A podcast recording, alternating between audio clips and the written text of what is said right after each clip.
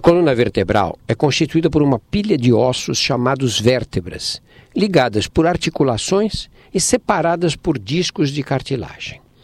Essa pilha de vértebras foi organizada pela evolução da espécie para servir de apoio a outros ossos do esqueleto e proteger a medula espinhal, que passa por um canal no interior da coluna e de onde saem os nervos responsáveis por todos os nossos movimentos e sensações. Um acidente ou um trauma pode romper uma vértebra e pressionar, seccionar ou destruir a circulação interna da medula espinhal em alguma altura da coluna.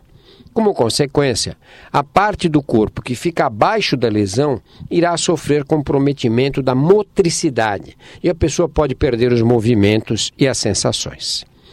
Esse é um problema gravíssimo de saúde pública e o que é lastimável, bastante comum em nosso meio. Atualmente no Brasil, ocorrem 70 casos novos por ano em cada um milhão de habitantes por lesão na coluna o que perfaz um total de 11.500 novos casos de lesão medular por ano em nosso país.